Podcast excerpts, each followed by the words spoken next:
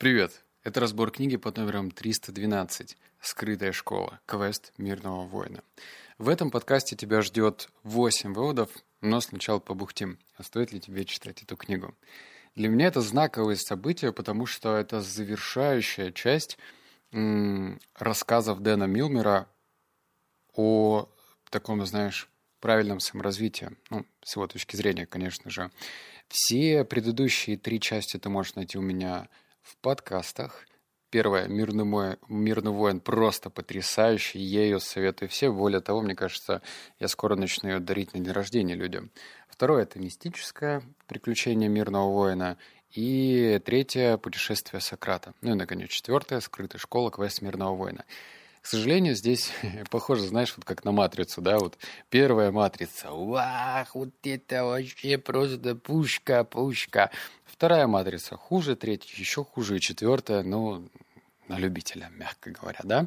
Вот здесь подобная же ситуация. Сюжет притянут за уши, э, ветка повествования очень несуразная, и более того, мне очень нравились рассказы, потому что через рассказы ты можешь постигать мудрость. Вот представь, ты, значит, читаешь какой-нибудь трактат, начиненный, напичканный мудростью, но у нас внимание очень хаотичное, и мы начинаем скучать, если текст написан неинтересный.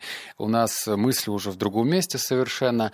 И вот «Мирный воин» как раз решал эту проблему. Он позволял впитать мудрость и в то же время как бы развлечься, находиться в моменте в этой истории. А здесь, э, значит, ученик Сократа, он читает то есть он читает прям прямую речь Сократа. А значит, ну, опять же, эта отсылка идет к этим научным трудам, которые вселяют только зевоту. Вот, поэтому за финалю, но я не в восторге. Хотя выводы получились весьма интересные.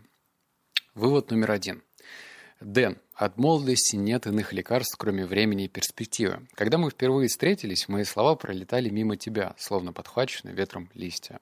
Ты хотел слушать, но еще не готов был услышать. Я знал, что тебя ожидает разочарование, которое будет еще более тяжелым из-за твоей уверенности, что ты умнее ровесников. Если Чия дала тебе это письмо, ты, возможно, смотришь на восток в поисках ответов. Но если ты отправишься туда, словно нищий, прося озарения, как подаяние, тебя придадут лишь крохи. Отправляйся только тогда, когда сможешь добавить нечто полезное в скрижали мудрости. Это не просто красивые слова. Для начала тебе нужно найти книгу, которую я несколько десятков лет назад потерял в пустыне.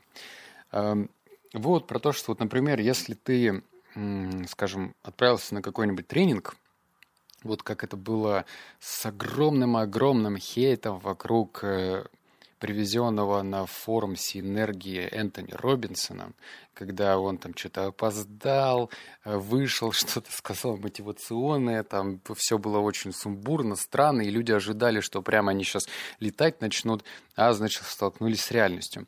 И вот здесь нет нечто похожее ситуации. Если ты идешь на этот тренинг и ожидаешь, что все, ты станешь сверхчеловеком, и вот как Дэн Милмер пишет, что ты как нищий, да, просишь подаяния, а значит мудрости, ну, в контексте Энтони Робинсона, то можешь столкнуться с, ну, проблемкой. Тебе же нужно, вот, наверное, таким быть очень гибким, надеяться на то, что ты что-нибудь получишь, и это что-нибудь может быть даже и небольшое, но при этом маленькое рациональное звено, зерно, которое ты посеешь в свою голову, может дать огромные плоды. То есть даже какая-нибудь цитатка, интересное слововыражение, какая-нибудь словесная конструкция. Вот если ты на нее посмотришь под своим углом, через свой опыт и подумаешь, как ты сможешь что-то поменять, вот здесь кроется изменение, а не просто, что ты сидишь, вот есть тоже такие люди, которые сидят, выписывают каждое слово. Ну зачем выписывать каждое слово? Должно, обязательно нужно выписывать, но только то, что тебя трогает, что тебя задевает, что ты можешь применить, использовать. То есть дозированно. Вывод номер два. Буду читать по ролям. Сейчас не лучшее время для игр. Жизнь – игра, а самый лучший момент всегда нынешний. Если тебе некогда играть, тебе некогда жить. Тебе и так нужно разгадать одну загадку. Потешь старика, разгадай еще одну. Если сумеешь, то я, может быть, помогу тебе найти эту женщину. С этими словами он развязал узелок и начал снимать бусинки с нити. А если ты поможешь мне сейчас, я дам тебе честное слово вернуться потом. Но мы ведь не знаем, что ты найдешь и сможешь ли вернуться. А вдруг моя душа тем временем покинет тело? Я понимаю. Но понимаешь ли ты, что испытываю я? У меня такое чувство, словно я опаздываю. Приятно слышать, что у тебя есть чувства. Это доказывает, что ты жив и что существуют важные для тебя вещи. Но чувства не должны управлять твоей жизнью или моей. Драма этого мира меня больше не интересует. Я их столько уже повидал. А теперь я жду смерти. Тогда я снова смогу видеть, как в моих снах. Ты веришь в это? Может быть и нет. А пока я жив, каждый новый день дает возможность что-то узнать и послужить какой-нибудь малой цели. Может быть, я смогу помочь тебе добиться твоей. Если ты э, частенько надеваешь на себя роль суперзанятого человека, то значит, у тебя нет времени жить. Вот реальный пример из жизни. Я живу около небольшого университета, и, ну, лето же на дворе, да, там затеяли ремонтик такой небольшой. Есть основная дорога, есть второстепенная. И вот этот ремонт как раз-таки коснулся второстепенной дороги, где люди почти не ходят. Но я очень люблю нехоженные пути, ходить э, не так, как я привык. Ну, в общем, я иду в эту сторону, вижу, что там, значит, ленточку растянули. Но никто никакой ремонт не делает. Ну, вообще ничего. Ну, просто вот асфальт, вот представь, а, значит, э, ленточку повязали, чтобы по асфальту нельзя было пройти. И стоит армянин, на вид лет 45. Ну, я, значит, думаю, так, хорошо, попробуй-ка я пройти рядом. Ну, как ты думаешь, прохожу я рядом за ленточкой, чтобы скоротать путь, и он мне говорит – и молодой человек, ну ты что не видишь, ленточка завязана. И у меня первая реакция такая, знаешь, ну блин, не грузи меня, ладно, сейчас я... Все, и, короче, я уже направился было, ну, в Освоясе, э, даже просто на основную дорогу выйти. И он мне говорит, да, я тебе историю расскажу. И начал мне рассказывать историю, и у меня, знаешь, улыбка такая, она сначала пошла из глубины, ну, то есть я не улыбался сразу, а прям мне стало настолько приятно послушать бессмысленно, может быть, даже в каком-то э, контексте глупую историю, но я прям проникся уважением и даже в какой-то степени любовь, не то слово. Ну, короче, радостью к этому человеку. Я увидел в первый раз, но он мне рассказал историю э, какую-то про сапожника. И, в общем, я такой думаю, да ладно, все, я понял. И пошел, в общем, по той дороге, которая была не закрыта. Это я к чему? К тому, что если ты весь такой занятой, у тебя нет возможности где-то поугарать, просто улыбнуться или даже погрустить, то значит, у тебя нет времени на жизнь. У нас нет какой-то финишной э, черты. Мы же сами ее рисуем в нужных для себя местах. И нужно иногда чекиниться. Типа, вот, сохраниться. Вывод номер три. Чувство долга и отчаяния гнали меня на юг, потом на запад, по бесплодной земле, где не росло ничего, кроме полыни и перекати поля. Сосредоточившись на дороге, я отбросил версию о том, что на поиски тетради мог отправиться кто-то еще. В это слабо верилось. Но в определенный момент у меня возникло стойкое ощущение, что за мной наблюдает. «Может быть, я чувствую взгляд Сократа?» — сказал я себе.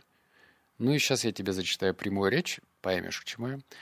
«Дураком я был, дураком и останусь», — подумал я, качая головой при мысли о собственных безумных похождениях в пустыне. «Может быть, с помощью этого бессмысленного квеста Сок пытался мне показать, что я не стоил того, чтобы тратить на меня время. Он столько всего мне открыл, а я титулованный юный атлет, принимал все это как должное. Как же он сказал в своем письме? Ах да, я был уверен, что умнее ровесников. Я выиграл несколько соревнований, получил высшее образование, женился, стал отцом, нашел работу тренера, а затем преподавателя. И к чему это все было? Я ведь всего лишь зациклен на себе одиночку, выполняющую безумное задание. Если бы нашел тетрадь, может быть, на ее страницах я прочел бы ответ. Вывод про странный монолог в голове. Вот представь, тебя послали на задание. Может быть сложное, может быть простое. Короче, задание. У тебя не получается. И ты начинаешь в голове прокручивать какую-то странную пленку из голосов. Может быть, она отрицательное какое-то иссякое, может быть нейтральное, может быть положительное. Но здесь вот про что. Почему, например, здесь автор решил разместить такой текст. Он хотел показать, что если бы мы, а, скажем, направляли наше внимание и энергию в положительное русло на поиски, они разгоняли в себе мысли такие, какие мы сяки, что мы делаем что-то неверно, что мы где-то там факапим и так далее, то, возможно, мы бы достигали своих целей значительно быстрее. Где наше внимание, там и результат. Если мы фокусируемся на каком-то дурацком монологе в нашей голове, то мы бродим как на автомате, не понимаем, что происходит. Вот номер четыре. Солнце на западе почти село, я начал готовиться к ночевке. Завернувшись в спальник, то, обливаясь потом, то трясясь от холода, я спросил Вселенную подать мне еще один знак. Конечно, я не надеялся, что появится светящаяся стрелочка с надписью «Копай здесь» или какой-нибудь стандартный знак. Пролетающая птица, пару ветра. Я ожидал что-то ослепительного. У знаков и знамений есть забавные свойства. Если ждешь, рано или поздно они обязательно появятся. Никто нам не запрещает задавать вопрос во Вселенную. Никто. Ну, наверное, только... Э, что тебе мешает? Что, что, что? Ну, типа, вот, ну, я что, ну, я что, дебил, что ли, задавать вопросы, да? Вот, наверное, только какие-то такие вот фразочки, мысли. Но, с другой стороны, задавай вопросы сколько угодно. Они реально не появляются в форме светящейся стрелочки, но они могут появиться. И ответ появляется тогда, когда есть вопрос. А если вопроса нет, то и ответ будет либо странным, либо не к месту, либо вообще не ответ. Понимаешь, да? Поэтому не стесняйся задавать вопрос у себя в голове. Может быть, ты и найдешь ответ. Вывод номер пять. Однажды Сократ сказал, когда начинаешь слишком много думать, в битве или жизни тебе конец. Пришло время действовать. От этой решимости развеялись мои сомнения. Несколько секунд я сидел, медленно и глубоко дыша. Сократ учил меня, что выдыхать нужно не только воздух, но и свет, энергию, силу. Почувствовав себя готовым, я завалил на спину рюкзак и перемахнул через край обрыва. Это практически вывод, он, э, его можно очень странным образом пропустить, но вдумайся, смотри. Это самонастройка. Вот представь, тебе нужно в миг сосредоточиться. Вот прям у тебя важная презентация. Давай, ладно, уж не надо тебе через обрыв прыгать. Или собеседование, или встреча с каким-нибудь человеком. И ты же можешь, ну вот вспомнить, так, дыши, дыши, что там, на три счета. Вдыхаем, задерживаем, выдыхаем. Можно и так. А представь, что если ты во время вдоха как бы пропускаешь через себя свет и энергию, от тебя не убудет. Да, это фантазия, может быть, странная фантазия, но попробуй. То есть почему нет? У нас же очень много завязано на... Как это называть? На психике. На что? На чем у нас? На самонастройках. И вот эти самонастроечки ты можешь перепрошивать. Поэтому давай, в путь. Вывод номер шесть. Напоследок я еще раз пересказал ученикам даосскую народную притчу о Чао Чжоу. Джао Джоу. Каждый день ему приходилось на лодочке переплывать через реку Фэнь, чтобы попасть на работу. Утром, продолжал я, увлекшись темой, Джао Джоу Джоу-Джоу! Приходилось бороться с течением, но возвращение домой было намного легче. И вот однажды утром, налегая на весла и поднимаясь вверх по течению, он почувствовал, как чужое судонышко, суденышко ударило от борт лодки. Джао-Джоу гневно пригрозил кулаком безалаберному лодочнику и прокричал «Смотри, куда плывешь!» Он долго не мог успокоиться, думая о том, как неосторожны люди, и стоило ему забыть об этом случае, как его лодка приняла на себя новый удар. Он просто поверить в это не мог. Разозлившись, теперь уже по-настоящему он обернулся, чтобы выбронить очередного недоумка. Но слова замерли у него на губах, а гнев испарился. Он увидел пустую лодку, должно быть, сорвавшуюся с причала и плывшую по течению. Мэйбау с улыбкой э, переводила. «Как вы думаете, что означает эта притча?» – спросил я. Ученики принялись обсуждать ее между собой, и, наконец, из них, один из них заговорил, а Мэйбау перевела для меня. «Хайлянь...» Хайлянь говорит, что мы должны относиться к каждому как к пустой лодке. Я улыбнулся и одобрительно кивнул. Как это мудро, как это мудро к пустой лодке. Ох бы вспоминать это в нужные моменты для нас, да? Вот что не случись. Ну, убираем человеческий фактор и понимаем, что да... Ну, реально, если... Вот представь, он бы начал кричать на пустую лодку. Или знаешь, вот есть комичные ситуации, я сам был в них э, и даже был близок к этому. Вот представь, ты идешь, идешь в своих мыслях и ударяешься пальцами ног об косяк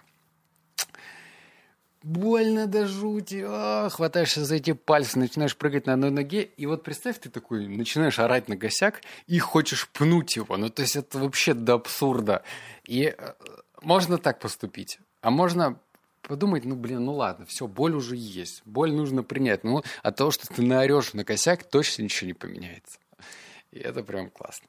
Пустая лодка, в общем. Вот номер семь. В древности в Индии лесной странник встретил Будду и не узнал его. «Ты волшебник?» — спросил он. Будда улыбнулся и покачал головой. «Ты, конечно же, царь или великий воин?» Будда снова ответил отрицательно. «Тогда что же до такой степени отличает тебя от всех, кого раньше встречал?» — спросил странник. Будда обернулся к нему, они встретились взглядами, и Будда сказал, «Я пробужден». Такое пробуждение – главная цель большинства духовных практик. У него много названий. Реализация, союз с Богом, кен, кен, кенсё, самадхи, сатри, фана, просветление, освобождение. Оно подразумевает видение так называемого внутреннего «я» и того, что за ним. Почему столь многие люди стремятся к такому пробуждению? И дальше, значит, э, объясняется, как этого пробуждения достичь получить. Давненько я не собирал 500 комментариев. Время пришло. Давай с тобой вместе соберем 500 комментариев осмысленных. Осмысленных, не вот это первый, второй, вот это вот, что в комментариях пишут. А что, хочешь проснуться? Или понять, что такое пробуждение? Или понять вообще, для чего нам с тобой саморазвитие, куда мы с тобой движемся, напиши. Собираем 500 комментариев, я делюсь с тобой этим выводом прям с удовольствием. Вот в Телеграме там есть комментарий. Вот номер восемь. Еще до приземления в Агай, до возвращения к дочери, преподавания повседневной жизни, я услышал слова Сока, столь же ясно, как если бы он сидел в пустом кресле рядом. Я почти видел его уголком глаза и почувствовал на плече его руку, когда в голове звучал голос моего наставника. «Ты думал найти скрытую школу на Востоке, Дэн? Поэтому я отправил тебя туда. Но теперь ты понимаешь, что скрытая школа может появиться в любом лесу, парке, городе или поселке. Повсюду, где твой взгляд преодолеет видимую суть вещей. Тебе нужно лишь проснуться и открыть глаза. Итак, Сократ отправил меня искать скрытую школу, находившуюся неизвестно где, чтобы я понял, на самом деле она повсюду. Чтобы я наконец осознал, всем нам обещана вечная жизнь не по ту сторону смерти, а здесь и сейчас, в вечном настоящем. Оу, подожди, стой. Слышно? Ну, надеюсь, слышно. А, учиться мы можем у чего угодно. Мы, конечно, можем а, находиться в движении, в каком-то скрытом смысле, искать, вот как доктор Стрэндж в первой части отправился в храм какой-то особый в Непале. Можно, конечно, и так. Но можно в то же время не искать просветления вот там, где-то далеко за бугром, кстати, в Непал очень сложно прилететь, много пересадок делать. А можно учиться у всего, например, у времен года, например, у растений, у животных, у детей, всего чего угодно. Если ты будешь относиться к этому как обучению, то и ты начнешь меняться соответствующе. А если для тебя обучение было закончено в универе или в школе, то, конечно же, ни о каком изменении личности и говорить нечего потому что, а что это? Я в школу ходил, ходил, в универ ходил, ходил. Диплом видели? Вон у меня, вон, вон, на, на полке там где-то в пыли уже. Вот все, а я свой уже отучился. Вот с такой позиции далеко не уехать. А уехать далеко там, где ты учишься. Вот подкаст мы слушаешь. Мы же с тобой вместе учимся. Я же не гуру. Мы с тобой как-то так кумекаем, какие-то обмусоливаем выводы и приходим к интересным выводам. Вот. На этом было 8 выводов. 500 комментариев оставляем. Я смело с тобой делюсь седьмым выводом. Все, обнял, поцеловал, заплакал. Услышимся в следующем подкасте. Пока.